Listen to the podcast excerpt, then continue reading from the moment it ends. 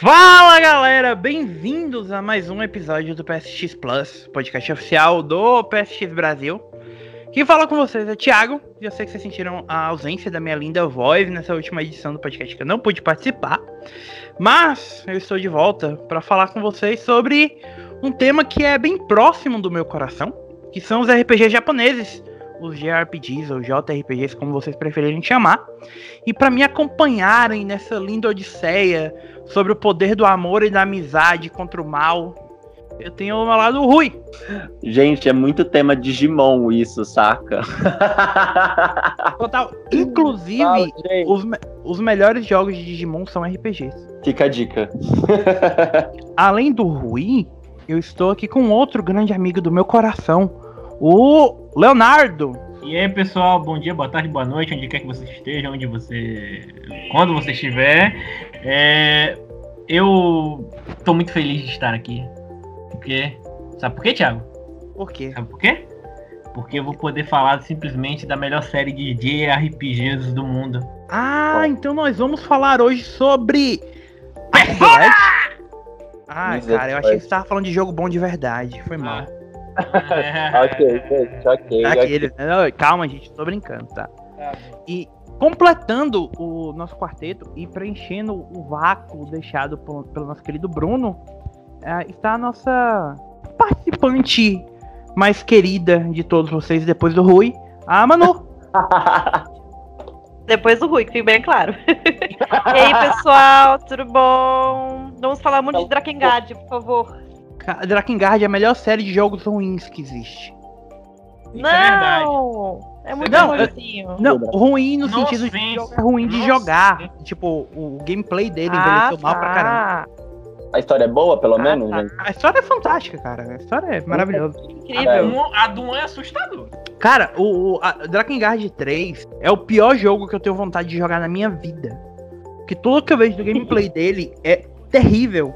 Mas a história do jogo é maravilhosa. É, enfim, galera, é isso. Como sempre, nós estamos aqui para bater um papo descontraído sobre RPG japoneses. É, deixando só aquele aviso logo na entrada. Nos sigam no Instagram, no Facebook e no Twitter. É, apoiem o site, como sempre. Vocês sabem da nossa campanha do Apoia-se. Vão lá, contribuam com um pouquinho. Qualquer coisa que vocês puderem contribuir ajuda a gente a manter o site no ar. É isso. Vamos agora falar sobre RPG japoneses. Tem os Vespere, aqueles, né? eu já começo. Gente. Vamos separar 20 minutos só pra ele agora, pera aí. Não, gente. É que assim, quando esse podcast for pro ar, eu já estou jogando Tales of Vesperia, eu já vou ter, assim, surtado no mundo das Blastia. E, gente, não, vocês não tem ideia do quanto eu tava esperando este jogo maravilhoso. Que Só pra dar um... Ah, pode pra falar. dar um pouquinho de contexto pra galera. A gente tá gravando isso na quinta-feira, dia 10. Então, muito provavelmente amanhã de manhã o Rui já vai estar tá jogando Tales of Vesperia. E a gente está aproximadamente três meses ouvindo esse cidadão falando sobre esse essa remasterização do jogo. E, tipo, eu acho que foi anunciado na TGS, então deve ser mais ou menos isso, uns três meses. Não, gente, vai estar anunciado na E3. Foi na E3. Ah, é, foi na E3, verdade, nossa. E conferência da Microsoft. Eu esqueci que a E3 esse ano aconteceu. Ah, é, porque eu não, eu não tava no site ainda na, na E3, eu entrei depois. Foi, verdade, verdade. Acho que é, é, Eu tenho certeza que é por isso. É, então. E, gente, vocês não têm ideia da disputa que foi pra todo mundo queria ter a Vespéria, né? Todos os fãs de RPG que não né? tem. Eu nem tentei porque eu já vi que era a batalha perdida. Eu só compro. Eu só deixei pra lá, eu falei assim: eu vou pegar indie dessa vez, não tem problema. Não, eu ainda, o Rui, eu ainda o Rui tenho que jogar o Berseria, cara. Meu Deus, eu tenho, eu tenho aqui com a edição de colecionador e nem, nem, nem botei o jogo no PS4 ainda. Cara, o, o engraçado é que, tipo, eu, eu tenho uma relação muito boa com, com a série Tales que é de começar a jogar e ficar entediado por todos os jogos da série. Então, tipo, do. Hum. Ó, oh, eu tenho. Eu tenho a edição física do Zestiria aqui. Eu comecei oh. e larguei. Eu tenho o Tales of Hearts de, de Vita. Que eu comecei, cheguei na metade e desisti. O Hearts eu, é chatinho mesmo. É. Não, o poder da amizade é uma coisa muito importante. Nós temos que recuperar as emoções das pessoas, vocês não estão entendendo. Gente, Zestilha é péssimo. Zestilha ah. foi dinheiro jogado fora. Não, calma. Eu tenho o Graces F de PS3, que eu cheguei na metade e larguei também. Eu, e eu tenho a, aquela remasterização do Sinfonia, que é o Sinfonia e o Into a New World, eu acho. Pra PS3, que eu joguei até metade também e larguei. Então eu basicamente olho pra Tails, eu falei, cara, eu deveria gostar dessa franquia. mas me falta energia. E eu ainda cometi um outro erro hoje, que eu comprei o Berseria. Tipo, não, o Berseria é bom. Eu, eu fiquei feliz, eu fiquei feliz porque o Thiago não mencionou o Chile. Eu gosto do Chile. Cara, o Chile é um negócio que eu olho, eu acho lindo, maravilhoso. Só que como eu não tenho mais PS3, eu falo, ah, eu não tenho por que comprar você. Então você hum. não vai entrar na minha lista de jogos que eu deveria ter jogado e não joguei. Ainda. Ainda porque daqui a pouco lançam uma versão com os dois remasterizados aí. Não, Cara, gente, eu total mas... queria isso. Berseria, ele é muito bom. Ele é muito bom, inclusive, ele é uma prévia de Tales of Zestiria. Ele conta como tudo começou. Do lado do, do mal, do lado dos demônios, no, né? Porque no Zestiria você joga no papel do Shepard. E é muito engraçado você ver os dois. Você, tipo, no jogo anterior você joga de um lado um jogo no próximo, você joga do outro. E vê quem realmente é o cuzão do rolê. Não dá Sabe? spoiler não, porque eu ainda não joguei o, o Berseria, pelo amor de Deus. Gente, não é spoiler, é o plot do rolê, eu relaxa. Sei, é pô, mas, cara, eu, o máximo que eu sei do Berseria é que o nome da protagonista é Velvet. Só isso. O máximo que eu sei do Berseria é que eles têm a, uma das protagonistas mais estilosas da história dos RPG japoneses, que é a Velvet. Ah, cara, a Velvet é maravilhosa. Eu olho pro design da Velvet e falo, cara, que design sensacional. Joga em japonês, gente. Japonês é maravilhoso. A, a, assim, é maravilhoso jogar em japonês, é muito divertido, dou altas risadas. Cara, jogo JRPG foi feito para jogar em japonês, porque quase nunca os estúdios no ocidente eles conseguem contratar atores que entonem bem os personagens. Isso é um problema muito grande em Persona, por exemplo. Persona o 4, cara, tem umas, umas, uns voice actings que são. Só de escutar eu fico até hoje me revirando. Cara, a primeira vez que eu ouvi a voz do. Do. Ryuji em inglês, eu queria me matar. Oh, yeah, cara. What's up? What's up? ah, assim, obviamente nada nunca vai superar a dublagem do Yakuza, do Yakuza em inglês. Aquilo é um dos maiores crimes contra a humanidade já cometidos. Mas a dublagem de Persona é uma dublagem extremamente fraca. É muito ruim. Só alguns personagens têm vozes que combinam.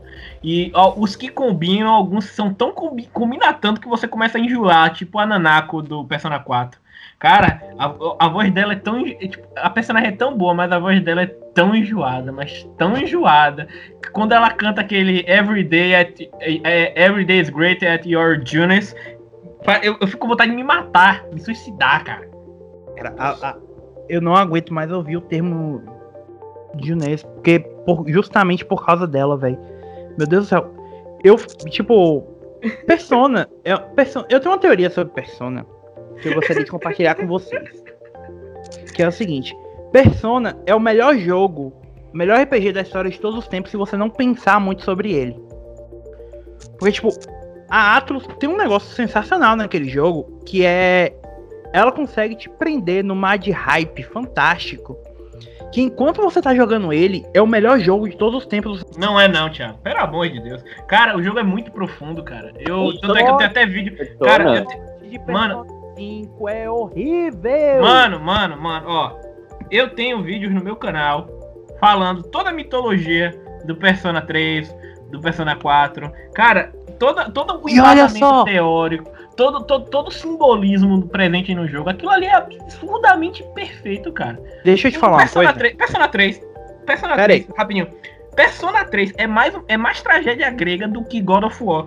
Só pra ter noção. É exatamente aí que eu queria que você chegasse. Persona 3 é um dos melhores jogos de todos os tempos. Persona 4. Não, fale é mal um... do 4. Calma, é um jogo muito bom, com uma ideia muito boa. Tipo, a. Eu não vou dar spoiler, obviamente, mas a, a questão do, do final. A maneira como eles in, in, introduzem dois ah, personagens, você sabe o que eu tô falando? Dois tipo... personagens, eu sei. É porque então. no, o problema do. É, é, um spoiler sem ser spoiler, porque não tem como você imaginar, mas basicamente é como se for. Pronto. Pra quem assistiu Naruto, é basicamente o final de Naruto.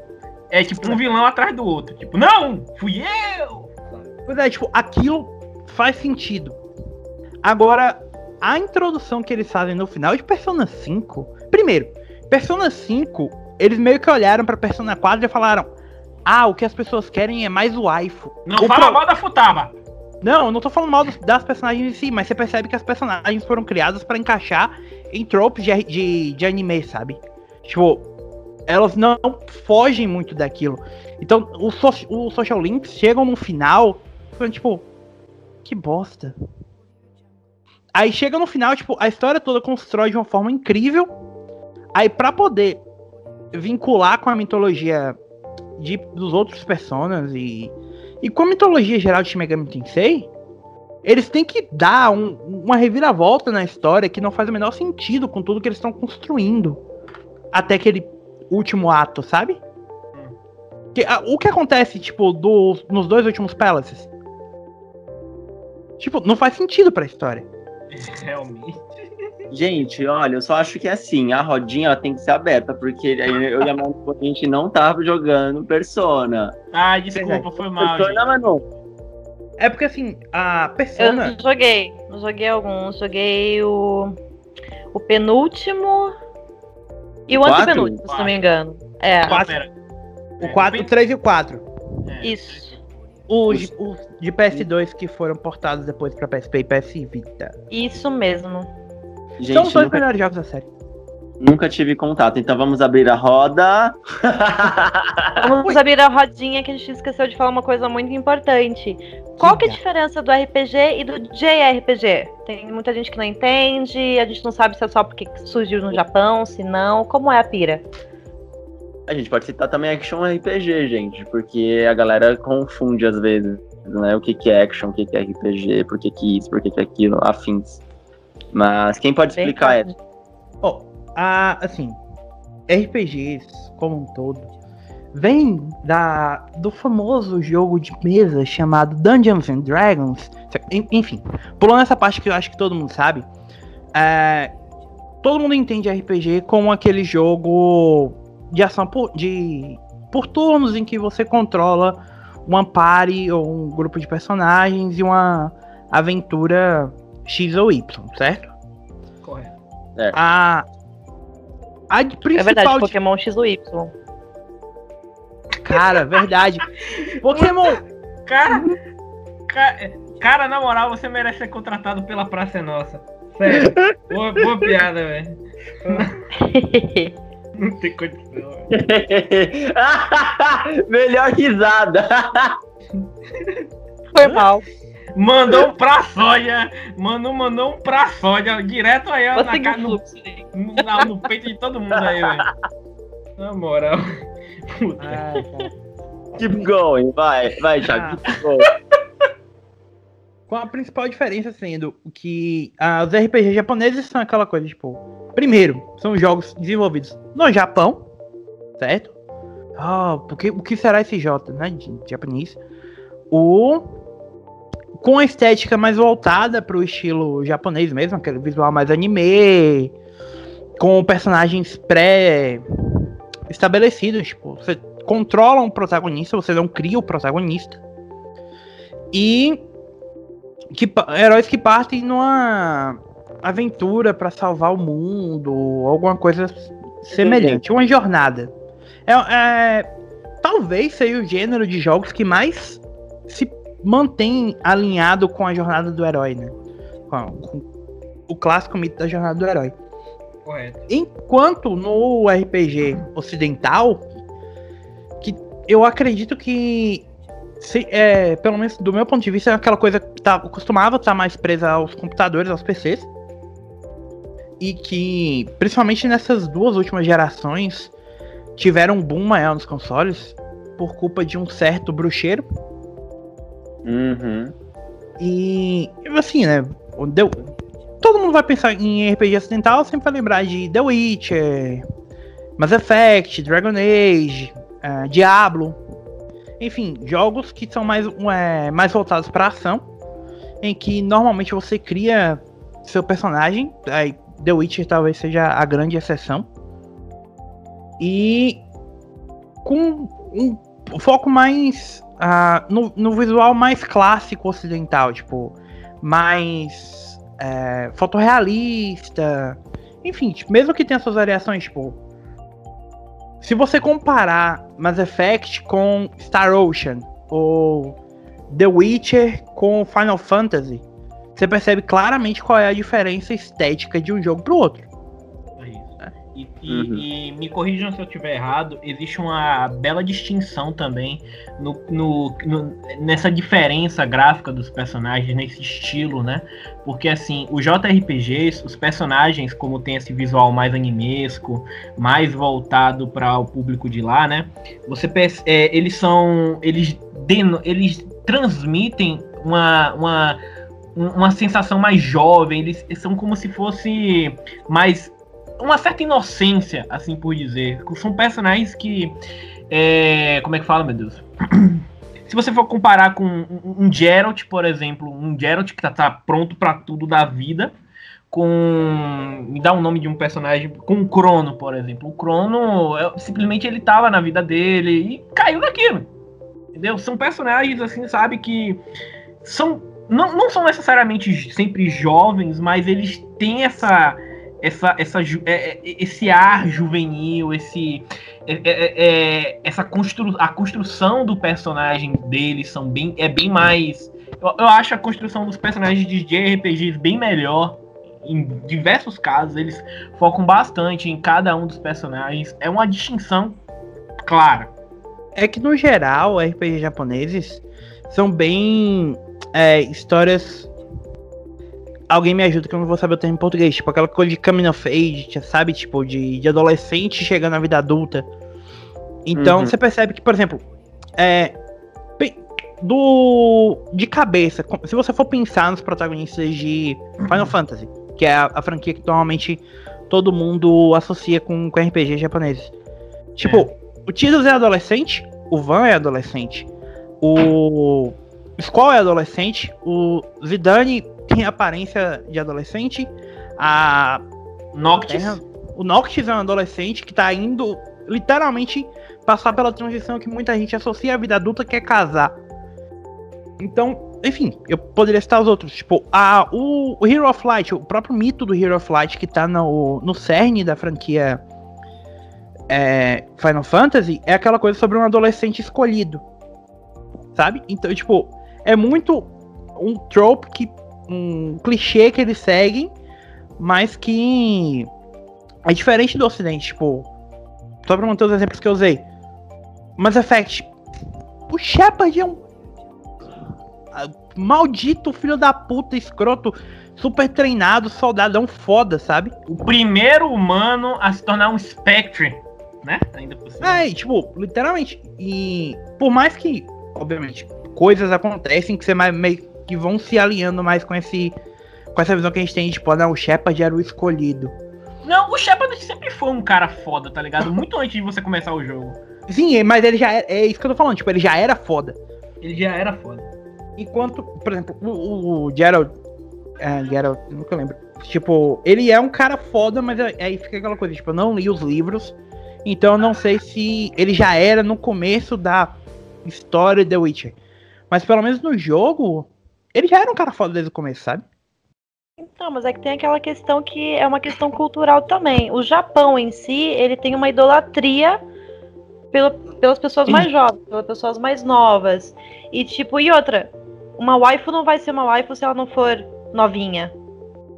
Se ela for uma peraí, não, peraí, peraí, não. Se ela for uma Batiano, não vai ter graça. Não, a Kawakami tá aí pra comprovar que as tiazonas também tem valor. Peraí, peraí, peraí, peraí, peraí. Você tá falando besteira porque existem certas personagens tipo a Tsunade aí, sabe?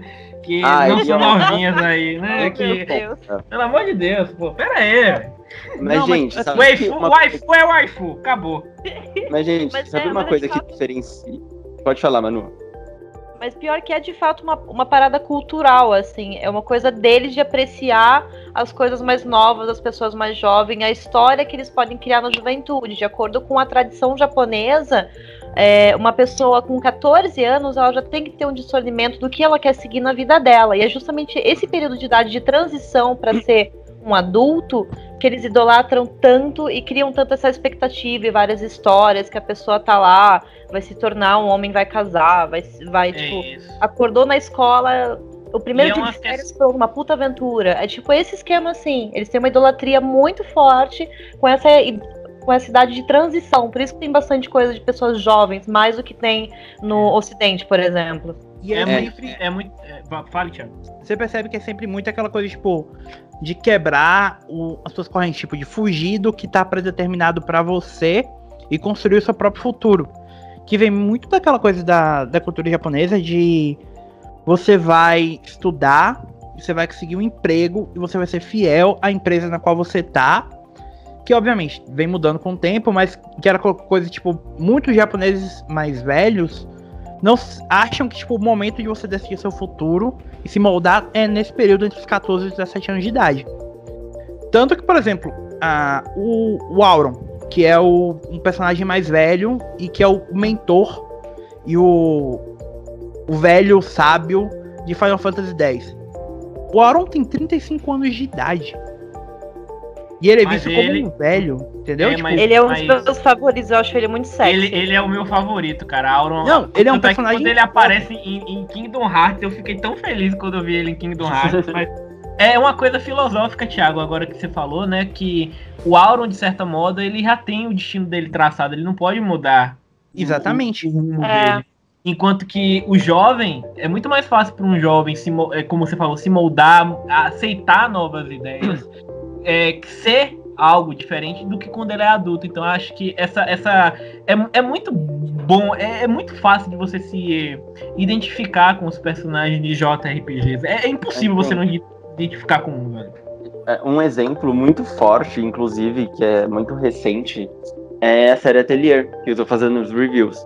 Assim, é, o último que eu joguei, o Atelier Totori, ele, por exemplo, você entra, encarna no papel da Totori, que ela é uma pupila da Rorona, do primeiro jogo.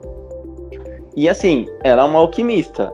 Ela, ela tipo, ela é, conta a história depois que ela conheceu a Rorona e ela não tinha noção nenhuma do que era alquimia. A Rorona decidiu ensinar alquimia para ela. Tanto que só existem três, é, três alquimistas em- no mundo inteiro de Arland, que no caso seria a Rorona, a Totori e a Meruru, que são as três dos três jogos. E assim, ela, o que ela quer? Ela quer ser uma alquimista, só que depois, ela, o que que acontece? Ela precisa pegar materiais. Só que para ela conseguir pegar materiais para fazer as alquimias, ela precisa ser uma aventureira. E para você ser uma aventureira, você precisa de uma licença de aventureira. Aí o que ela faz? Ela vai, ela consegue essa licença para ser uma aventureira e explorar outros lugares que quando você não é, você não consegue. Então assim, ela Carteira vai de motorista. é, Você me lembrou muito exatamente. Bilbo, cara. É, é tipo isso. E, e- e, tipo assim, ela vai crescendo, ela vai ficando mais forte, ela vai aprendendo. E ela é muito inocente, saca? Ela é muito inocente, mas conforme vai progredindo, ela deixa de ser uma garota inocente. E assim, é, outra coisa que, que, que eu fico. Pra quem não gosta, pra quem não tá acostumado, são os diálogos. O pessoal japonês, ao contrário do, do, dos RPGs ocidentais, não tem limites. Gente, não tem limite pra diálogo. Pra você ter Eles piadas falam é- de tudo. É, tipo, É. é muito pastelão as piadas. É, Gente, não, não é, não é isso. A série Atelier é pesada. é pesada. Pra você Tem- ter uma ideia, tem um diálogo que a, que a que uma delas fala assim: "Ai, deixa eu massagear sua bunda". E que Ah, não sei o que. É. Aí tipo, deixa eu massagear sua bunda, eu acho ela tão durinha. Aí ela fala assim: "Ai, massageio da Totori". Ela: "Ai, da Totori é ruim, eu não gosto. Eu já massageei da dela". Como assim você já massageou minha bunda? Ué, quando você tava dormindo e quando você tava fazendo alquimia dela. Como assim? Eu nem percebi. Japão. Ela, Japão, cara. Exato. Eu fiquei assim, gente, que pesado. Se esse negócio fosse legendado em português, dublado, qualquer coisa, as crianças não podiam jogar isso aqui, não. Tipo, Mas, mas assim, é, é uma coisa que os temas que eles abordam, ele, é- sabe, tipo, eu, eu, eu acho a forma com que eles abordam muito mais. Acredito, eu, isso é uma opinião minha. Eu, eu gosto muito da forma, porque eles tratam de, uma, de, uma, de assuntos pesados de uma forma tão natural e tão adulta, sabe? Por exemplo, eu não queria trazer de volta isso, mas Persona tem muita coisa, muito, Cara, Persona tem tanta situação, tanta coisa. Mas outro que eu queria falar, né? Era o Knights of Azure, se eu não me engano. Knights of Azure? Knights of Azure. É isso. Que é, é um, um dos, um dos poucos RP, JRPGs que tem uma protagonista que ela é homossexual. Sabe? Tipo, Não, pera aí. Eu queria fazer um, um adendo. É, Knights of Azure, que é um jogo da Gust, que é inclusive o mesmo estúdio por trás da série Atelier, é, não só tem uma das, uma das poucas histórias de amor. O jogo gira em torno de uma história de amor entre duas mulheres, é isso. e, é- e é história de amor mesmo, tipo, e é uma história de amor bem contada e muito bonita. Tipo, é um dos RPGs que eu analisei pro site que mais me tocou em- emocionalmente, sabe? E eu comprei por sua causa. É um jogo muito bonito. E, tipo, tudo bem que eles cagaram a franquia completamente no Knights of Azure 2. Mas que eles foram, tipo, ah, e se a gente fizer mais fanservice? Quem não gosta, Ah, Eu amo, então, eu deu amo. completamente errado. mas uhum. É isso, tipo, é porque assim, o, a cultura japonesa como um todo, se você ignorar a ocidentalização que, a, que o Japão passou do século XIX pra cá, e que foi muito forçado depois da Segunda Guerra Mundial, eles tratam o relacionamento entre pessoas do mesmo sexo de maneira muito menos tabu do que a gente trata. Uhum. Então, tipo, cara, ah, uma, coisa completamente nada a ver, tipo, Samurai Warriors, que é um musou. Você pode pegar, sei lá, o Nobunaga. Seu personagem pode ser um homem, pode pegar o Nobunaga, porque relacionamentos homossexuais entre samurais era a coisa mais natural do mundo. E, tipo, era inclusive é, recomendado que os samurais tivessem, tivessem um- uma relação de amor carnal com seus é, aprendizes, sabe? Então, pra eles é uma coisa muito mais natural. Então, tipo, esse tipo de, de, de brincadeira, tipo, normalmente é tratado como brincadeira porque eles ainda ficam naquela coisa, tipo, ah, nosso jogo precisa vender no ocidente. Enquanto o Knights of Azure, que foi que esse jogo que o, o Leon citou, eles chutam o pau da barraca e falam, não, é, tem essa menina que ela é líder de uma religião, eu sou uma- um soldado que tá aqui pra proteger ela, mas a gente se ama e a gente vai viver esse amor, sabe? É, é uma história, tipo, bem. Que, e eu acho que raramente um estúdio ocidental teria coragem de tratar sobre o assunto. Da maneira Raramente como eles não. tratam. Eu acho que quase. ah, dificilmente mesmo, cara. É, é foda, pô. Não dá, pô. São, é- são muitos temas abordados nos JRPGs. pe- pesados e reflexivos. Mas, assim, infelizmente, né? Justamente por ter essa carga, é, eles acabam sendo. É, é, meio que jogados de lado aqui no, no Ocidente. Não só por isso, mas também por conta das próprias diferenças culturais, né? Aqui no Ocidente, por exemplo, vamos supor. é, vamos supor que tem um jogo em que você tem que se relacionar com um certo personagem. Aqui no Ocidente, o pessoal quer se relacionar pra ver pegação. Mas você não vai ver isso. não- raramente você vai ver um beijo em um JRPG. Por quê? Por causa da cultura japonesa. Não é uma coisa de ah, segurar na mão lá já é, um, já é uma coisa, sabe? Tipo, oh meu Deus, ele tá segurando na mão, sabe? Tipo, é foda. Então o público também acaba é, esquecendo, ignorando por causa disso, porque não tem esse apelo. A cultura de lá é muito diferente daqui. Até do, do ponto de vista até de relacionamento mesmo entre um homem e uma mulher. Tipo, poucas histórias de amor que é, são, para mim, são tão efetivas quanto, a, quanto o relacionamento do Tidus e da Yuna, por exemplo. É, Ou até mesmo do, do Noctis com a. não, não, não, pera, pera, tira esse Yuna. Esquece. Esquece, esquece Luna Freya. Mas eu realmente gosto muito da Luna. Mas não no sentido tipo, de que existe um relacionamento entre os dois. Mas você percebe que é, é mais sobre a intimidade entre os personagens do que aquela coisa Mass Effect de vamos construir pra cena de sexo antes da missão final, entendeu? É. Porque parece que todo.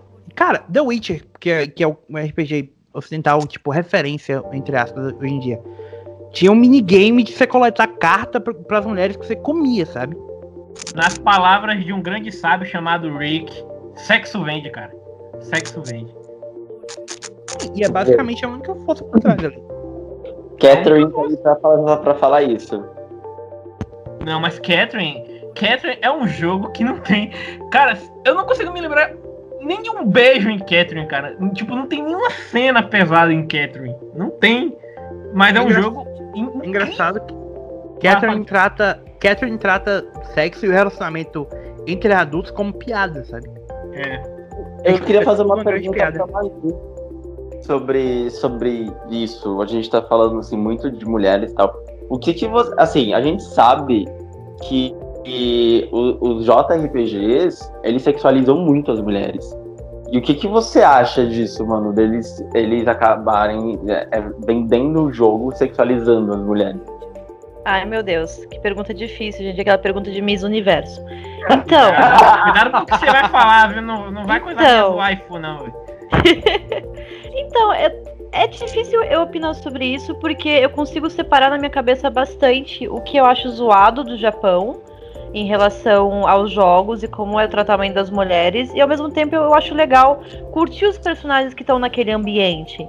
Então, tipo, por exemplo, é, o Final Fantasy X, por exemplo. Não sei se vocês lembram, mas, tipo, a Lulu depois ela, ela informa que meio que vai ter um, um rolê lá com o Aka e depois ela fica grávida e assim segue a humanidade, né? Tem mais ou menos esse rolê. Sim. E, tipo, o Final Fantasy, por mais que você é, meio que deixe passar batido, tem uma certa sexualização de alguns personagens e outros nem tanto, mas que hoje em dia foi evoluindo, mas ainda existe isso, né? É... A mesma coisa como que eu digo de, de estigmas, tipo, é, nos RPGs normalmente tem aqueles personagens, vai ter o mago, vai ter o healer, vai ter o suporte, vai ter o tanker, enfim, tem uma certa divisão ali que depende do jogo, né, e da estrutura do jogo, mas tem uma divisão lá de trabalhos para cada personagem, né?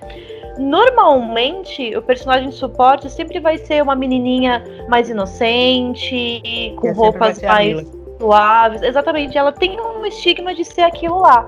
Assim Uhum. como a mulher tanker, ela vai ser tipo aquela que vai usar um biquíni de aço. É muito isso mesmo. Tem muitas essas coisas. Eu, hoje em dia, eu não ligo pra isso. Eu já fiz toda uma desconstrução de todas essas coisas e parar pra pensar mesmo, cara, isso realmente é necessário ou não? E hoje eu me divirto. Tanto que se eu jogo um MMO, por exemplo, RPG, que é uma outra linha que a gente não vai falar hoje, eu faço os personagens mais vagabos do universo, porque é lindo. É Uhum. maravilhoso de ver.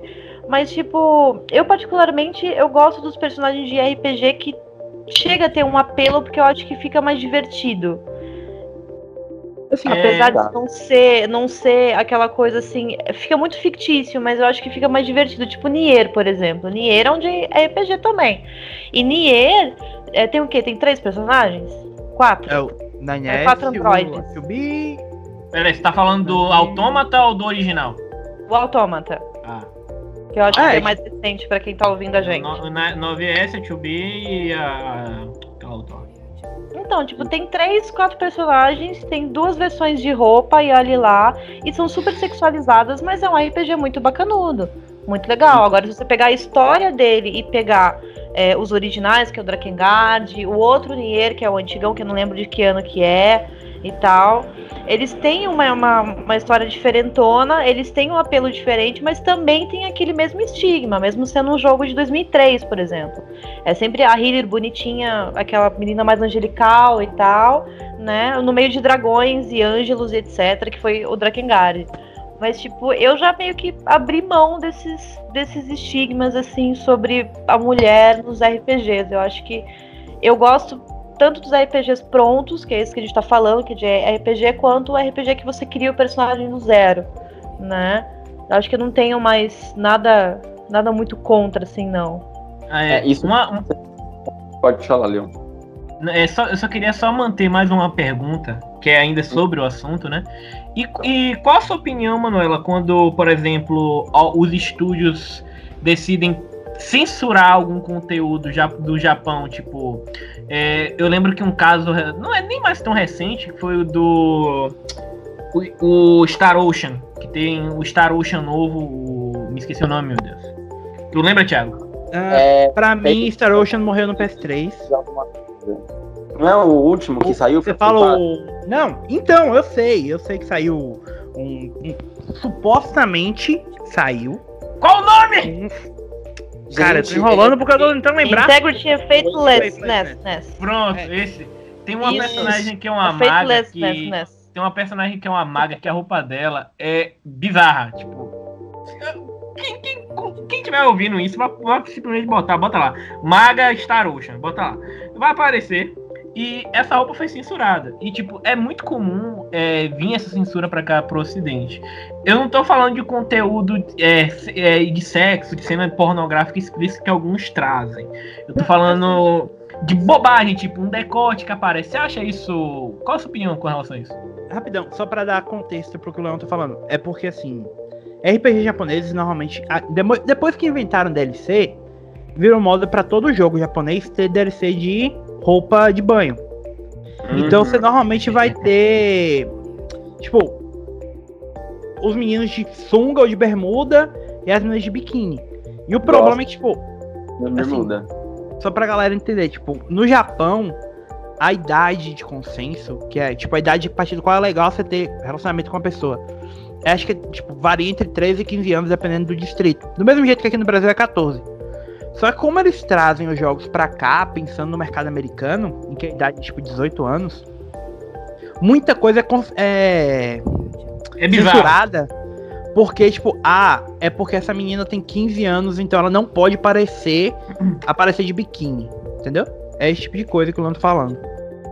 É pior que tem bem mesmo esse esquema. Essa essa maga do, do Star Ocean, ela tem uma roupa bizarra pra caramba, sério. Eu acho que eles fizeram ela justamente pra modelar ela e ver calcinhas, enquanto estão modelando, criando calcinhas de renda. Triste, branca. triste, triste. Essa censura foi a minha tristeza. Essa É. censura foi a minha tristeza. É. Tipo, eu particularmente, eu acho que, che- que chega a ser um exagero do cacete você já fazer uma personagem gostosona com cara de novinha, que já é uma coisa cultural do Japão, infelizmente, e já colocar uma roupa mega lou- louca nela. É quase um Rumble Roses barra. Como é o outro jogo que vai sair agora? O... Dead or Alive? Isso, isso, isso, isso. Esse mesmo que foi adiado. E tal, tipo, tem uma sexualização muito grande ali, mas tipo, se você parar pra pensar, raramente essas personagens, elas têm um senso apelativo. Elas são fofinhas ou elas são malvadas, mas ela não chega a ser uma pessoa assim meio meio tsundere, saca? Hoje É, em dia é não meio- tem tanto isso, não tem É tanto isso. Aquela Eu acho isso romantização que ótimo. têm da inocência. Tipo, Então, tipo, pra mim fica meio que numa balança, porque eu entendo essa cultura. Eu entendo esse nicho ali, essa coisa de sundere, otaka e etc, e wife e o caralho a quatro, e roupas explodindo, qualquer coisa. Que inclusive eu compro muito DLCs de roupas, eu sou apaixonada por essas coisas, quanto menor melhor. Mas, tipo, eu não acho que me agrada 100%, porque eu sei que é, pro público daqui vai ser difícil uma aceitação, ou vai ser uma parada muito bizarra. Então eu até concordo a certo ponto com a censura, porque não tem como a gente falar que esse jogo, ah, esse jogo é só para maiores de 14 anos. Não, não, não existe isso no Brasil, né? A pessoa tá com 8 anos, ela já tá jogando Mortal Kombat feliz da vida fazendo Fatality. Então, tipo, tem uma, uma, uma diferença ali de cultura muito grande e tal, mas tipo, a, a censura nas roupas já, já teve até no Final Fantasy, não lembro qual foi o rolê, mas já teve também. Eu acho que é no Final Fantasy 3 e 2 que foi alguma coisa parecida com isso. Eu, não, eu não tenho certeza absoluta, mas eu acho que é. Que eu lembro que Final Fantasy 13 2, que é o. O da. Do Noel com a irmã da, da Lightning. Ah, é o Você 2. fez, não. 3 e 2. É, que era tipo, tinha DLC de roupa, de tudo, tipo, de Mass Effect, de Assassin's Creed, enfim, de tudo. Assim, eu, eu acho importante. Você, existem coisas que é preciso você fazer, existem censuras que precisam ser Ah, feitas lembrei pra agora. salvar. Ah, Desculpa interromper. A Shiva do Final Fantasy XV também foi censurada. ah Porque é. Shiva- é a. Shiva sempre foi aquela quase que eu falei ET, mas não é. Mas aquela entidade. Aquela entidade, né? Que, sei lá, eu não sei se é roupa aquilo, se é pele, se é cabelo, se é gelo. Não sei, enfim, ela usa umas coisas muito loucas de roupa. E no 15, ela tava com quase um tapa-peito só, um tapa-sexo, uma coisa assim, e alguns gelinhos brilhando assim. Aí eles censuraram e colocaram uma roupa nela de verdade para dar uma definida do que é o que. O Final Fantasy, o Final Fantasy VII, o, na realidade, isso sempre tá, a censura sempre ocorre de lá para cá. E eu lembro que tem um canal que o nome é Censored Gaming. Gaming. É, ele, ele, ele tem. O canal é só pra isso. De Japão veio pra cá, foi censurado. Tem uma cena, se eu não me engano, as cutscenes do Final Fantasy VII só, só pra dar valor pro, pro, trabalho do cara. Não é só isso, é, tipo, eu coisa sei. que sai daqui pro Japão também. Ele mostra, tipo, É. variação O- da- de, um um país outro. país. é. Aí tem as cutscenes do Final Fantasy VII foram todas censuradas. É, cenas em que aparecia a Tifa mesmo, é, eles cortaram. Tem cenas em que aparecia o Cid fumando, eles tiraram um cigarro da boca do Cid. Tá, assim, É. eu, eu acho que existem Sacanagem. pequenas coisas em que você. Tipo, a galera esquece que você não tá simplesmente traduzindo o jogo. Você tá localizando. Então existem coisas que precisam ser mudadas pra se adequar a determinados limites e, e pontos culturais do lugar. Tipo, até aí tudo bem. Eu acho besteira um pouco, às vezes, a censura que é feita no seguinte ponto, tipo, se é uma coisa que vai mudar a, a essência do jogo e acaba sendo censurada por medo de do que vai acontecer, por exemplo, a censura recente que a Sony tem feito com jogos japoneses, deles precisarem ser aprovados inicialmente pela Sony americana antes de sair no Japão, mesmo que o jogo não tenha intenção de ser localizado. Tipo, que às vezes isso afeta, por exemplo, sei lá, uma visual novel otômica, tipo, de, sobre o relacionamento com o homem.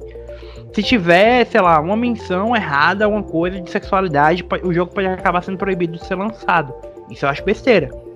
É. Enquanto você, às vezes, ah, sei lá, o, aquele Criminal Girls, acho que o Leão vai saber de jogo, que jogo eu tô Eu falando. sei, Criminal Girls é Party, alguma coisa assim. É, Party Favors e o segundo e Invite Only. É 1 É, e o 2. Everton. Que eles Eu tiraram lembro, alguns eu minigames. Que assim, é basicamente um jogo sobre sadomasoquismo, sabe? E Gente, eles censuraram, tipo, precisava ser censurado. Porque, tipo, tem coisa ali que não, não tinha necessidade, que não afeta tanto. Não é uma coisa que vai mudar a gameplay, não é uma coisa que vai mudar a história do jogo se você censurar. Entretanto, eu sou totalmente a favor de trazer todos os DLCs de biquíni, desde que também sexualizem tanto os homens quanto as mulheres de- da mesma maneira. sim, Fala. Sim!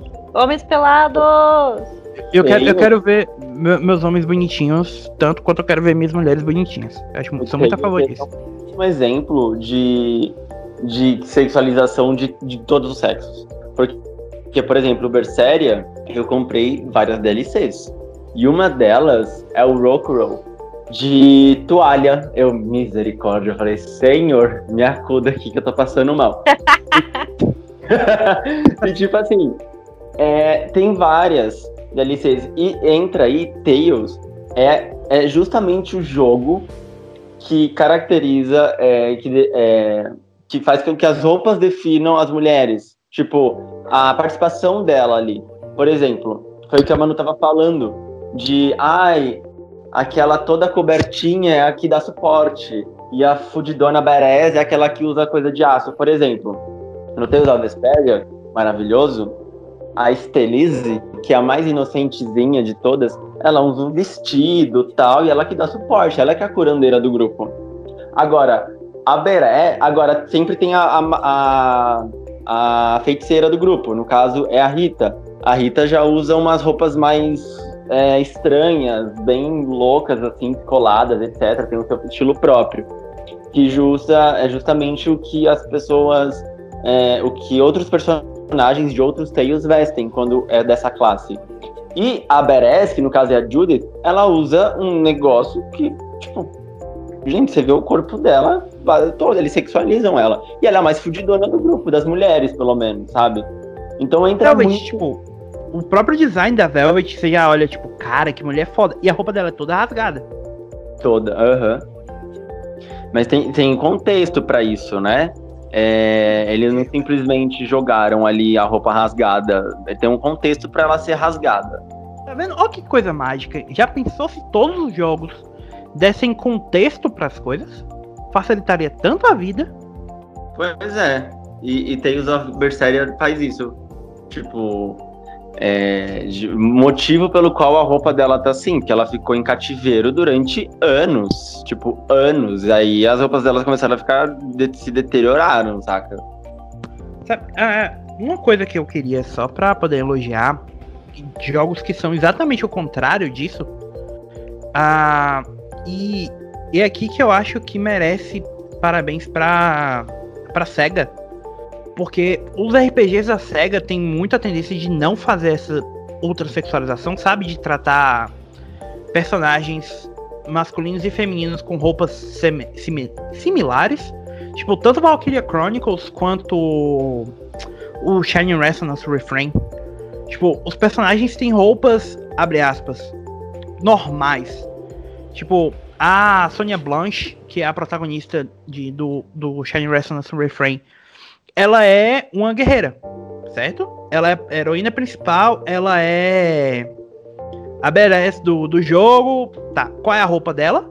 É, uma, é um vestido, até aí, beleza, mas ela tá da cabeça aos pés com armadura, tipo, tem um pouco de decote, mas a armadura co- cobre o corpo todo. E as personagens do Valkyria Chronicles, as, os soldados do Valkyria Chronicles, tanto os homens quanto as mulheres estão completamente co- cobertos, sabe? Como você imaginaria que um soldado em uma guerra ficaria. Qual é aquela personagem da Valky de Valkyria Chronicles, mesmo o nome dela, que ela tem um cabelo branco, que ela tem um- uma roupa toda apertada? Ah, cara. de qual Valkyria Chronicles? Do primeiro? Eu não lembro, eu sei que ela é de Valkyria Chronicles. Quatro jogos na franquia, Leon. Você precisa me, me ajudar. Eu só tenho o primeiro e nem joguei ainda, foi mal. Porque você pode estar falando das Valkyrias, sabe? Tipo, as Valkyrias têm roupas mais. Abre Eu sei que a roupa dela, eu sei que ela tem um cabelo meio azulado, meio Ah! branco. Ah, tá. Tá, tá, tá, tá, tá. Eu acho que eu sei de quem você tá falando. É, é uma das vilãs, mas, tipo, a roupa é apertada, mas ainda é, tipo, da cabeça aos pés, sabe? Ainda é uma roupa normal, uma roupa de gente. digamos. Normal. É, é, é, Cara, Véi, na moral, procurem a bruxa do, do Star Ocean. Só pra você ver que é uma roupa não normal. Mais fácil, procurem pela Etna de Desgaia. Ah, não, Etna não. A Etna, A não Etna tá de roupa. biquíni, cara. A Etna veste Não, um biquíni. Não, não, não. Thiago, aquilo ali é uma coisa que tapa o negócio dela e uma calcinha, só isso. Só, literalmente só isso.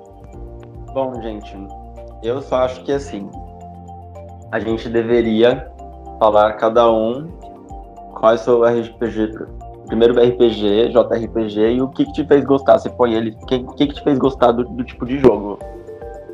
Eu quero começar. Vai lá, Nossa! Leon. Empolgado.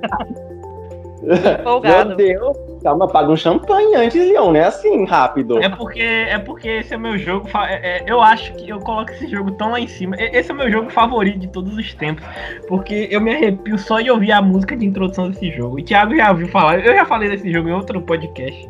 E seria uma honra pra mim falar dele de novo.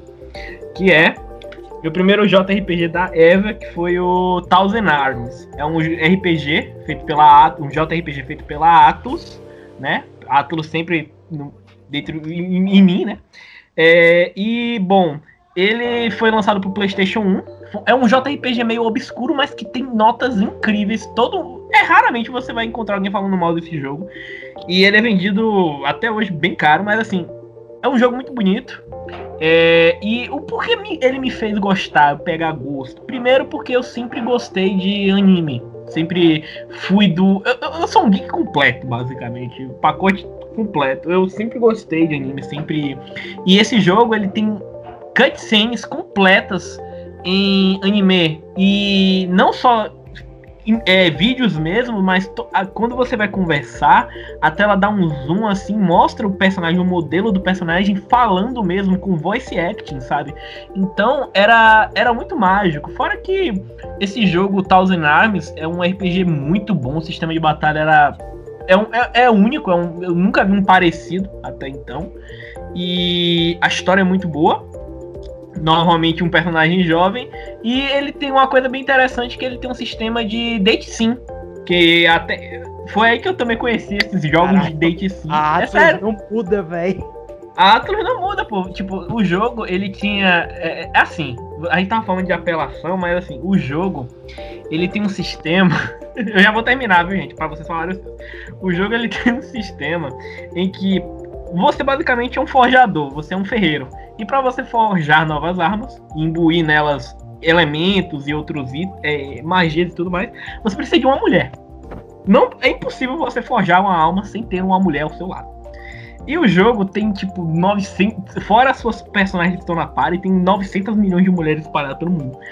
E para você upar de nível, você tem que conversar com ela, é, dar um presente para ela, tirar foto com ela, sair para um lugar, e, e, literalmente com escolhas, falar o que tem que ser dito, sabe? É um jogo muito bom, com voice acting bem legal, trilha sonora. Cara, fica a dica. Se algum de vocês puderem encontrar a ROM, que é difícil vocês encontrar esse jogo original, é difícil. Se vocês acharem a ROM, deem uma chance para Thousand Arms. Este foi o união com a Thousand Arms, sei lá que pode. nunca me fala. Arms, só. Thousand Arms. É, então, só pra vocês entenderem um pouco. Meu primeiro console foi um Mega Drive, certo? Tipo, eu tive o Mega Drive, do Mega Drive pulei pro Super Nintendo, do Super Nintendo PS1, PS2, PS3, PS4, com DS, 3DS e Vita nesse meio tempo aí. Ah, então, tipo, eu basicamente passei do PS1 pra frente jogando RPG. Sempre foi meu gênero preferido, sempre foi. E tem dois jogos que foram importantes por moldar o que eu gosto, o que eu gosto mais, que é um RPG que é extremamente conhecido, que é Final Fantasy Tactics, que para mim até hoje é, é o RPG, é meu jogo preferido de todos os tempos, é o RPG mais importante da minha vida de todos os tempos. PlayStation e, marcando que infelizmente não foi o meu primeiro contato com RPG de estratégia. Na verdade, o meu primeiro contato com RPG de estratégia é de um jogo levemente desconhecido chamado Shining Force 2. Nossa! Ai, não, mesmo. Cara, Shining Force no Mega Drive, cara. Shining Force é, assim, na época do Mega Drive já havia a Nintendo já tinha lançado Famicom Wars e o que a gente conhece hoje como Fire Emblem, certo? Shining Force é a resposta da, da SEGA para isso. Então é um RPG de estratégia que segue muito do do que a gente vê até hoje na, no negócio, sabe? Aquela movimentação por grid, personagens com HP limitado, tipo. É, HP, é, é, normalmente quando você pega um jogo normal, um RPG normal, você tem, tipo, personagem com 9 mil de, de HP. Enquanto o jogo de estratégia normalmente é, tipo, 30, 40, 50, sabe? Então era uma. Eu. O meu eu de, sei lá, 6 anos de idade olhando para aquilo. E era um jogo com cores super vivas, tipo, o verde era bem verde. E ele tem uma trilha sonora bem legal. Os sprites. Era, os, eram os sprites bem feitos, tipo. E eu não, não sei da parte técnica, tipo, eu lembro pouca coisa da parte técnica daqueles consoles mais antigos. Mas para mim, tipo, a parte. Os sprites e tudo do. Do Mega Drive era aquela coisa maravilhosa, sabe? Eu olhava para aquilo e falava, cara, que coisa linda, que cena incrível. Tipo. E ele é, ele é bem clichê, sabe? Eu, eu olho para ele hoje e falo, tipo, cara, é uma história tão clichê, tão básica, sabe? Tipo, de personagem, herói que vai pra salvar o mundo, que precisa quebrar os selos. Enfim, toda aquela coisa basicona. Mas é, ele é bem legal. Ele é bem legal. Tipo, tem coisas, ele é obviamente, é, ele é que envelheceram tão bem. É, é um dos RPGs táticos. Uh, tanto ele quanto Fire Emblem são séries importantes. Eu fico triste que essa franquia Shine abandonou o lado tático. Tipo, desde o PS2 ele virou basicamente um RPG de ação. Mas eu queria muito que a SEGA voltasse pra ela, sabe? Mas não deixa de ser um RPG marcante pra mim. Pra você, Manu. Agora que eu já falei tanto sobre RPG desconhecido. Qual, qual então, foi o te não. Cara, eu não lembro de certeza qual foi o meu primeiro RPG. Eu realmente não lembro. Eu lembro que eu tinha o Super Nintendo, tinha alguns primos que tinham outros jogos mais antigos. E eu realmente não lembro. Eu lembro que eu joguei muito de. Eu não cheguei a terminar, mas eu cheguei a jogar o Chrono Trigger quando eu era mais novinha, assim. E pra mim foi um jogo sensacional. Tipo, é, ele foi um dos primeiros RPG que você não, que você conseguia ver o monstro no mapa e você podia passar por ele. Não precisava entrar numa batalha automática. E esse é- era o que eu achava mais legal, porque às vezes era um saco você tá lá querendo atravessar o mapa rapidão pra fazer um rolê e aparece 55 bichos. Às vezes fica um saco isso se você tá jogando de turno muito tempo.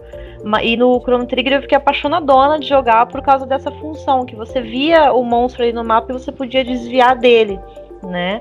Fora que o Chrono Trigger mesmo, ele tinha todo o desenho dos personagens de Dragon Ball também, tem toda uma historinha mó bonitinha dos personagens, então eu achava mó legal.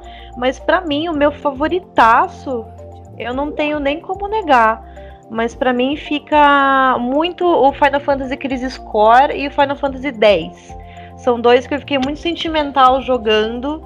E eu tive minhas 300, 400 horas de jogo e fiquei apaixonada. Então, pra mim acaba ficando o Crisis Core, que é o Final Fantasy do PSP, que conta a história do, do Zack. Esse é um dos motivos que eu odeio o Cloud, mas tudo bem.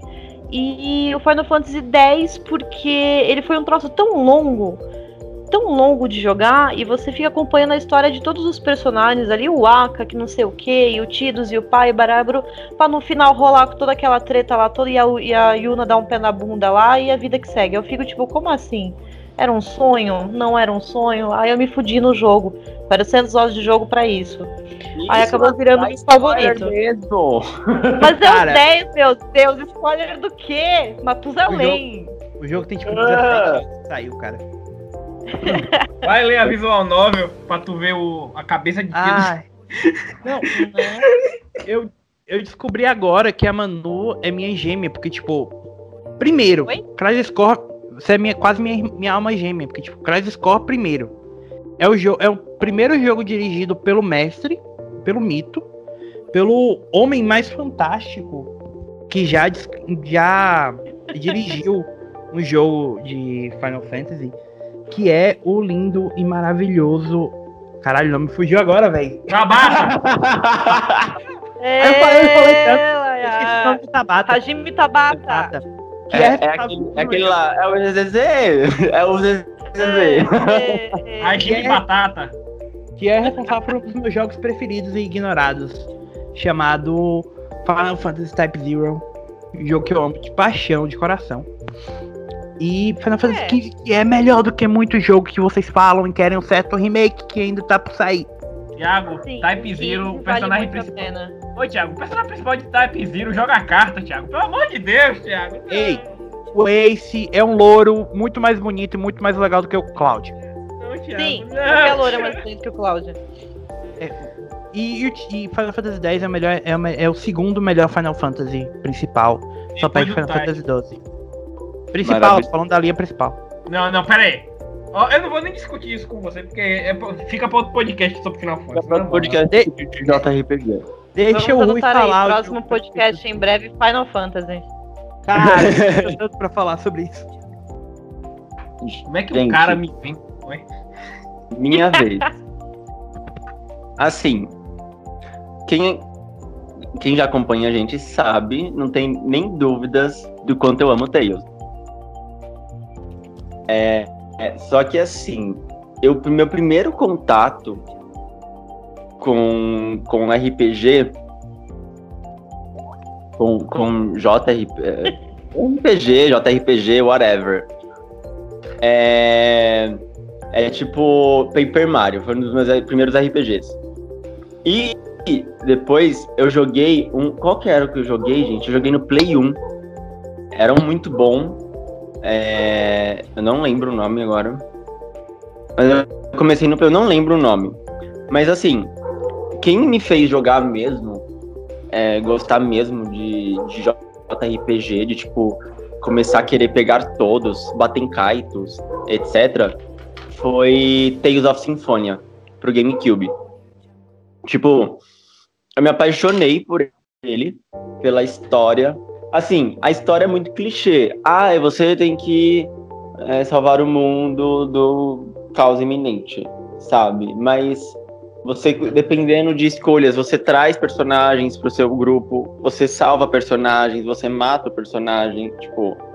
Então, assim, só que são dois personagens iguais. Aí vai pelo, pelo, com poder, com estilos iguais, com estilos de combate iguais. Então cabe a você decidir quem você é mais, tem mais afeto, saca? A diferença que um morre permanentemente e o outro não. Já falo logo. Mas assim, não falo quem. Já começa aí. Mas o meu favorito da série, assim, o meu jogo favorito, eu fico assim. Eu fico muito em dúvida entre Tales of Vesperia e Tales of the Abyss. Porque assim, Tales of Vesperia, ele tem uma história boa. E não só isso, ele tem mecânicas boas, ele tem suporte bom, ele tem quests muito boas, Mythic Art, enfim, ele é muito bom em tudo. Só que Tales of the Abyss, ele ele se destaca pela história, que é muito dá muita dá muito reboliço, tipo, você Ô, fica meu ah, O Tales of the Abyss é sobre homens musculosos e bonitos? não, é sobre réplicas. Ah, porque é Abyss, né? Tipo, abdômen e tal. Não, Ele tava peraí, esperando peraí. uma piada faz uns 5 minutos. É, ele tá esperando Toca, isso aí. peraí, peraí. Eu vou tocar o tema da Praça Nossa aí no podcast. Ah. Não, Não. tá não. Tipo, a história de Tales of the Abyss é, é assim: é, eles vivem num mundo onde réplicas estão sendo criadas, né? Só que, assim, o personagem. Eu não vou falar, não posso falar isso porque isso vai contar, tipo, é, mais da metade do jogo. Enfim, é, existem réplicas espalhadas e eles usam essas réplicas para substituir os, no caso, a morte de um original, saca? Então, assim, é muito comovente, gente. Eu tô todo arrepiado só de falar disso, de verdade. é muito comovente a forma com que os personagens evoluem, é, as voltas que, o, que a história dá. Porque, assim, todo personagem tem um rabo preso. Todos eles têm um rabo preso. Todos eles têm um segredo guardado. Você tá me Todos falando eles. que Tales of the Abyss, então, é a versão boa de Kingdom Hearts. Por que a versão boa de Kingdom Hearts? Réplicas, todo mundo tem um rabo preso, só que a Ah. história não é uma bagunça completa. Peraí, peraí. Não é todo mundo que tem rabo preso em Kingdom Hearts, não. Pateta e o Donald não tem rabo preso. tem, tem, um, tem uma. é tem um porque o, gif- o, o Donald mal mal tem rabo, né, velho? Não, é, tem um GIF que um amigo meu me mandou que fala assim, é em inglês, ele fala assim. Ah, você é fã de Kingdom Hearts há muito tempo, né? Aí ela, aham, dela. Aí ele, sou. O, do que, que o jogo fala? Dela, ah, Keyblades, amor, amizade, nobody's, heartless. Não faço ideia. Ô, ô Rui, só uma dúvida. Esse, esse Tales of é um que tem um anime, né? É isso, é o próprio, saca? Só que o anime ele não aprofunda muito, ele é muito curto. Então, assim, eu recomendo fortemente. Eu fico muito entre esses dois, mas eu pego Vesperia, mas eu fico. Eu, eu, eu recomendo muito. O, o começo, ele demora pra engatar. Tales of the Abyss demora pra engatar. Tales of Vesperia, ele já começa, tipo, com os dois pés no peito. Mas quando engata Tales of the Abyss, meu, você se emociona muito. O final, assim, eu chorei horrores. Rapaz, Horrores. tu chora muito em final de jogo, viu? É, é bem motivo. Ele é o que tem o, o remake pra 3DS, né? Tipo, um jogo de PS2 com É um remake pra forte, 3DS. na verdade. É Porte só? Ah, tá. É um forte. Não teve nada demais. Tipo, eu achei bem bosta isso. Mas tudo bem. Eu só sei que eu tive que zerar aquela porra três vezes pra conseguir liberar uma magia lá. Três vezes, gente. Três vezes. Pra você liberar tudo. Esse é um dos pontos de Tales- de- da série Tales. Você tem que zerar mais de uma vez pra conseguir tudo. Enfim. esse Taroxa foi- mandou um abraço. É, esse é o chamando um abraço, tá tão isso. Esses são os meus jogos favoritos. Tails, né? Não tem o que fazer. Então, assim, só aproveitando que você falou de jogo favorito e não só do primeiro. É, o primeiro jogo de vocês é o preferido de todos? Tipo, o, o Leão eu acredito que não, né? O meu, ó, assim, meu JRPG favorito mesmo é esse, é o Thousand Arms. Mas, tipo assim, tem outros jogos que entram no mesmo patamar, por exemplo, são os Rapidão. clássicos. Vamos, vamos fazer o seguinte então, rapidinho, só pra gente fechar o podcast. Pra, porque eu tô com muito medo da gente fazer um podcast sobre RPG japonês e não falar de Xenogears, Xenosaga, é, Kingdom Hearts, na Dragon Quest. Cara, tem muita franquia incrível e franquia gigante que a gente mal mal citou, sabe? Se a gente for falar muito, a gente não vai ter como falar como. A gente vai ficar o resto do, ano Tem até o. aquele o Uta, Utawa. Como é, Thiago? Uta, Utawara Ueno, se eu não me engano. Cara, tem isso, tem tipo a franquia Neptunia, fucking Trails of Cold Steel e, Cold- e Trails of the Sky e a franquia Legend of Heroes toda, que é tipo um dos RPGs mais incríveis e sensacionais do universo que a gente não citou. Então, enfim, cada um rapidinho, só pra gente fechar. ah, seu- os três RPGs preferidos de vocês, vai. Eu vou, eu vou excluir Thousand Arms, porque Thousand Arms é aquele, sabe, que tá lá em cima do topo, não tem. Vou, vou citar outros três. Três Hum. favoritos. Vamos lá. Série Persona. Excluindo o Persona 1, que é. Paguei pra jogar aquele lixo. Uhum. ok. É, Phantasy Star, o 4, de preferência. Um que começa com o, o, o Cass, Chess, Cass. É, é um, um- um que começa com um menino e uma menina, um, um lourinho e uma menina morena, num deserto. Muito bom. História linda, maravilhosa, Maravilhoso. chorei pra caralho. Bom pra caralho o Phantasy Star 4, cara. Meu Deus do céu.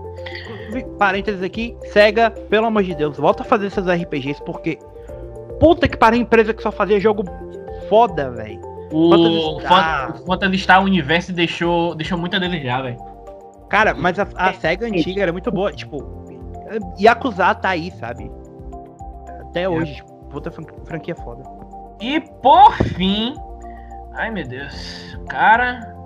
Eu falei Phantasy Star e Persona, não foi? Caralho, porra. Puta que pariu. Ninguém vai falar assim, Suicoden, assim. Não, não, peraí, peraí. Não, Suicoden não. Eu vou. Eu, eu, Cara. eu- eu- cara, na moral, eu vou ser clássico, eu vou falar o, o Chrono Trigger, vai. Só vou, eu, eu vou ser empurrão. Aê! Na moral, vai. O Vá. Trigger realmente é um jogo muito bom. You. Mas vai lá, É, mano. Vou dar uma Jariana grande. Tá, os meus favoritos acaba ficando no Crisis Core, que eu acho que é mais pela história que qualquer outra Porra, coisa. esqueci de Final Fantasy, troca! Calma, Leon. Calma. Então, tchau. Beijo. Aí pra mim também vai Chrono Trigger, que o Chrono Trigger e o Phantasy Star ficam na mesma linha pra mim, assim, mas o Chrono Trigger eu acho que é ainda mais legal, que eu ainda gostei mais. Aí eu fico muito entre, aí fica entre Drakengard e Illusion of Gaia, também é uma que eu gostava. Caramba! Não tenho certeza, mas eu colocaria no mesmo patamar, porque eu acho que era tipo. Era, uma vibe muito boa, cara, porque era anos 90, era uma parada assim diferentona. Eles Legaia? tentavam contar história. Lost Illusion of Gaia é maravilhoso. Illusion of Gaia. A, a franquia. Setsu? Eu nunca lembro qual é o nome dela em japonês. Nossa, não lembro. Ah, enfim, tipo, é a, é a outra série da SEGA. Da SEGA não, da Square, né? Daqui a pouco vocês vão.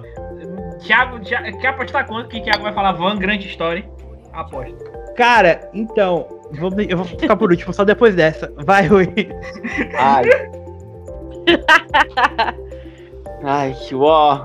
Bom, eu vou excluir a série Tails, porque a série Tails é a minha favorita, tá no topo. Então, Do Kingdom Hearts. Kingdom Hearts, um dos meus RPGs favoritos. Cara, sério, me responde uma coisa. Qual é a pira do Kingdom Hearts? Eu sou a única pessoa no mundo que não gosta de Kingdom Hearts. Eu acho Cara, que como- Mickey como você não pode gostar- não faz Cara, sentido. Cara, como Como- você não pode gostar de ver Final Fantasy com O que que você- Pato Donald e Pateta?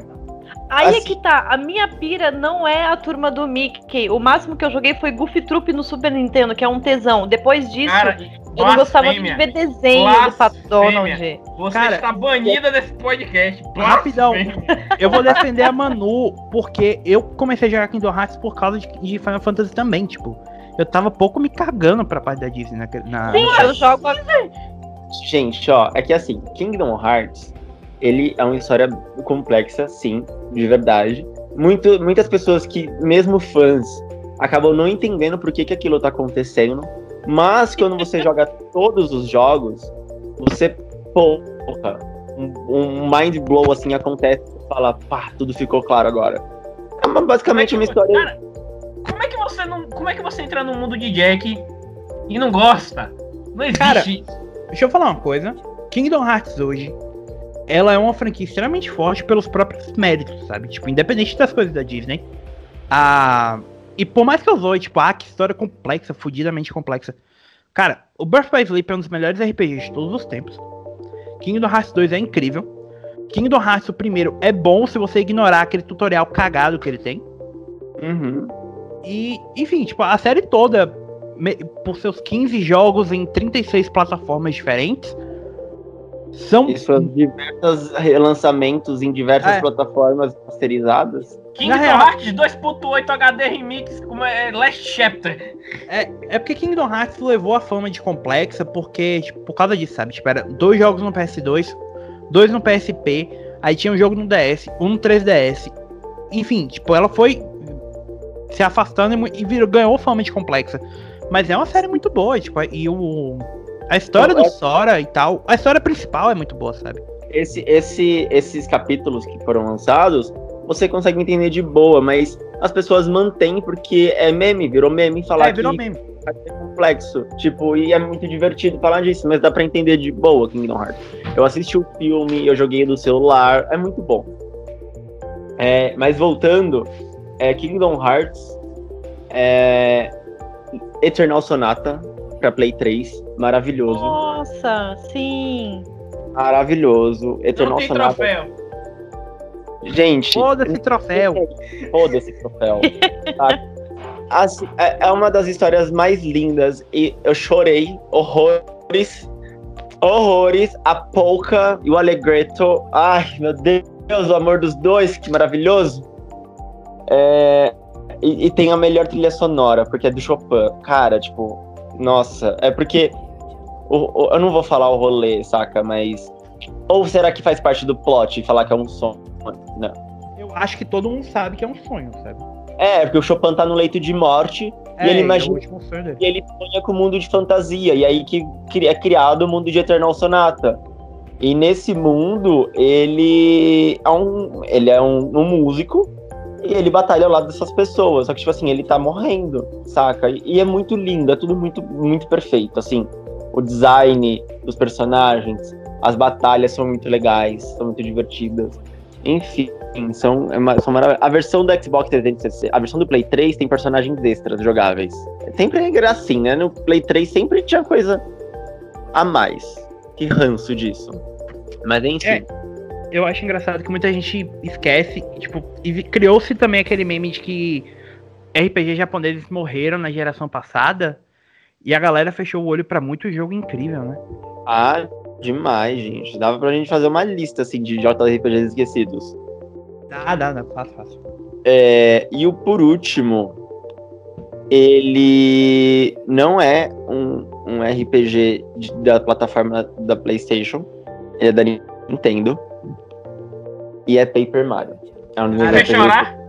Merece todo o meu apoio, porque Paper Mario é muito bom, velho. Te fez chorar? É. Se não te fez chorar, não é bom. É, É assim, um clássico. o Paper Mario 64, mas o melhor de todos é A Thousand Year Door. É o melhor Paper Mario de todos. Que foi lançado pro GameCube. Nossa, gente. Paper Mario é uma das minhas franquias favoritas. Então, assim, tirando a série Tails, que está no topo de tudo, Porque quando eu comprei o Play 4, eu vi Tales of Zestiria assim na PSN e ainda falei, meu Deus, Tales, Tales, eu vou comprar esse Tales. Gente, que decepção. Nunca, nunca imaginei que eu fosse decepcionar comprando Tales. Mas enfim, tirando Tales, que tá sempre no topo da lista, Kingdom Hearts, Paper Mario e Eternal Sonata são outros meus três favoritos. Você, Thiago, agora você pode voltar para fora. Ah, tá, vamos lá. Ah, eu vou, eu vou fazer, eu vou, eu vou roubar do mesmo jeito que o, o Rui roubou. E eu vou tirar Final Fantasy da lista, porque senão eu vou fazer uma lista só de Final Fantasy. E eu acho que a gente merece falar sobre a série posteriormente. Ah, porque assim, o eu, eu sou tão apaixonado por Final Fantasy que eu tenho, tipo, duas ou três tatuagens planejadas envolvendo a série, sabe?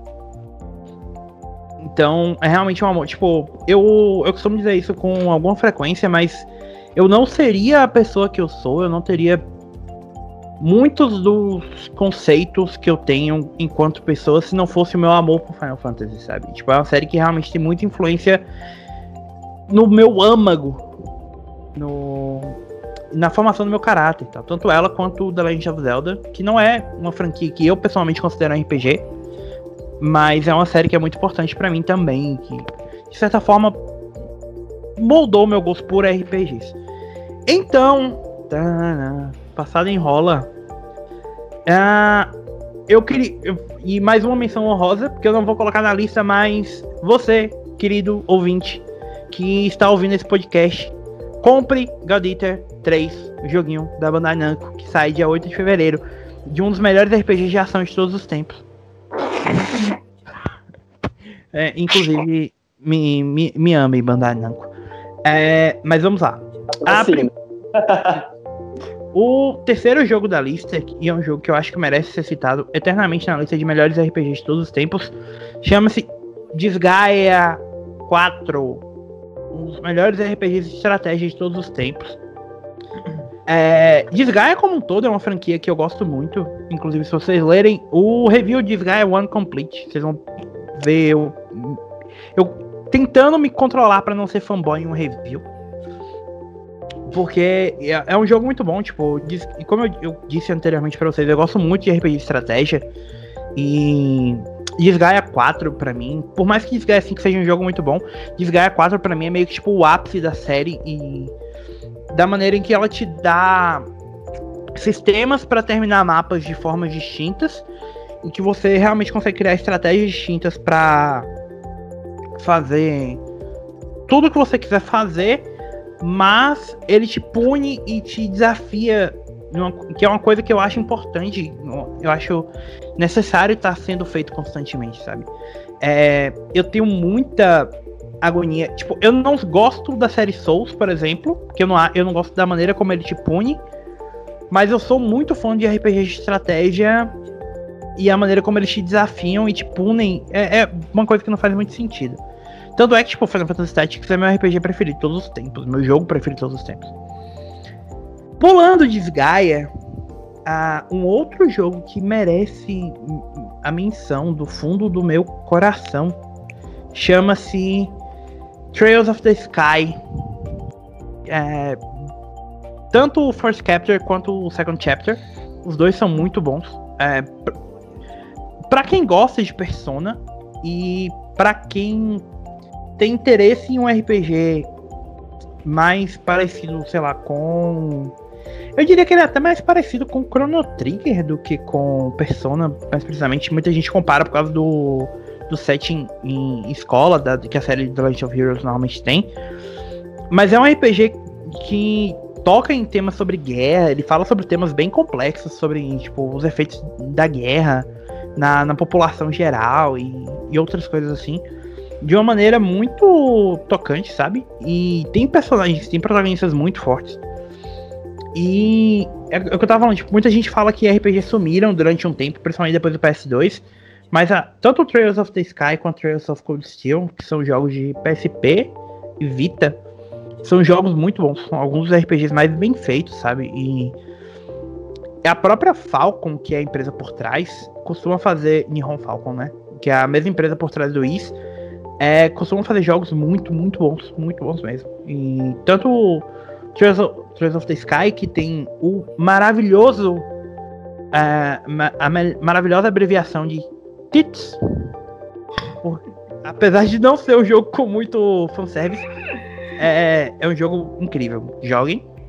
Mas não joguem mais do que vocês precisam jogar o melhor RPG de ação de todos os tempos.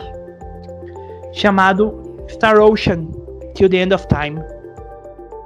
Que saiu originalmente para PS2, mas tem na PSN para PS4. E é um RPG, tipo, eu já até comentei com vocês no, no Discord do, do site e tal. ah, que eu normalmente prefiro RPG de com, com setting medieval. Eu não sou muito fã de, de RPG de ficção científica. E Star Ocean é um jogo que estranhamente reverte isso completamente na minha cabeça, sabe? Ele mistura tão bem a aquela a magia de você estar explorando o universo, de você estar pulando de planeta em planeta e conhecendo novas raças e conhecendo tudo novo, sabe? Principalmente o Till the End of Time, que ele é meio que uma prequel pra série toda. é, ele faz tudo muito, muito bem, sabe? Tipo, eu acho que o The Last Hope, que é o de PS3, ainda se passa antes, eu não me lembro direito da cronologia. Mas ele faz tudo com um cuidado e um, e um efeito muito bom, sabe? É muito triste quando eu olho pro Star Ocean Integrity and Faithlessness, que é o de PS4, e vejo que ele tipo, basicamente pegou tudo que a franquia fazia de tão incrível e jogou no lixo, sabe? O Star Ocean, pra, pra galera mais antiga, tipo, é um RP, ele era o o RPG da Enix, tipo, era um dos dois RPGs da Enix que eram competição para os RPGs da Square antes da Square comprar a Enix. Tipo, era Star Ocean e, e Dragon Quest, sabe? Era uma série, tá, uma das ma- maiores séries de RPGs do Japão e que aos poucos foi morrendo, mas para quem não se importa em voltar para jogar RPGs, principalmente daquela geração, PS2 e GameCube tem RPGs japoneses incríveis, sabe? Então voltem e joguem Star Ocean Till the End of Time, que é um, é um jogo realmente incrível, é um, um jogo maravilhoso. Chega, fiquei sem ar, gente. Alguém me acorde, por favor. Nossa, gente, é, é- é- JRPG é um assunto que dá, assim, a rodo, né? Pra falar a rodo. Cara, ainda mais que eu tô. E, tipo, se eu já tô falando desse jeito, me controlando, imagina se a gente tivesse, tipo, 10 horas pra falar sobre isso, sabe? Socorro, a gente tem que encerrar. é? gente. falar de Persona. Eu só ia falar de Persona. As pessoas precisam dormir. Isso é importante. Então, Thiago, você não vai Certo, se Thiago? despedir do pessoal. tipo, estamos encerrando. É porque o Leão falou pra você encerrar, Rui. Foi mal, encerra, Thiago. Leão tira essa parte toda da. Ah, tu acha que eu, não, tu acha que eu vou deixar? Bora. É, enfim. Ah, galera, che... falamos, falamos, falamos tanto sobre RPGs, mas vamos agendar uma segunda parte. Mas por enquanto vamos ficando por aqui, né? Tipo, falando bem superficialmente sobre o gênero. Eventualmente nós vamos ter uma discussão mais profunda. Ta- Talvez a gente traga o resto da, da equipe, tipo, o, o Shizuka e o, e o Seth. Que são, meu, a parte do. As outras duas partes do triunvirato que normalmente fala sobre jogos japoneses no site. Pra falar sobre isso. Mas vamos ficando por aqui, né? Até então. Beijos no coração de vocês. Novamente, lembre-se, sigam o PSX Brasil no Twitter. É PSX Brasil. tá? PS3 Brasil, na verdade. É, sigam a gente no Instagram, que é. Meninos? Oi? Que é Qual é o. Instagram? PSX Brasil. E o Facebook? O Facebook, gente, ele anda como PS3 Brasil, mas ele direciona pro PSX Brasil. Isso. O, o Facebook e o Twitter ainda é PS3 Brasil. E entre no site todos os dias, retweet, é, deem retweet, postem no Instagram, falem sobre a gente e nos, nos ajudem na nossa campanha do Apoia-se, se vocês puderem. E continuem ouvindo o PSX Plus, o melhor podcast sobre videogames da família PlayStation no Brasil. Não deixem de acompanhar nossas matérias aí, que vai, lançar, vai ser um especial aí. Jogos que fizeram Rui chorar, viu? Gente do céu, misericórdia. Não, não vai ter um especial desse, mas a gente vai ter muito, muito. E principalmente você, se gosta de RPG japoneses, lembre-se, nós somos o site que mais cobre RPG japoneses no Brasil. Então, Se não o único. É, gente, a gente sabe que a grande mídia caga pra JRPG, então assim, a, a gente sintam-se abraçados por nós, tá? Porque a gente está pensando em, nós estamos pensando em você. Eu tô tão pensando em vocês que eu tô analisando três ateliês seguidos, socorro! se tem um RPG japonês saindo, a gente tá lá postando notícia e fazendo review sempre. Exatamente. Fiquem ligados, gente, em breve teremos novidades. Aí, então é isso, galera. Beijo no coração de vocês. Até a próxima. Valeu, Até a- pessoal. Um beijo. Beijo. Coraçãozinho de RJRPG agora.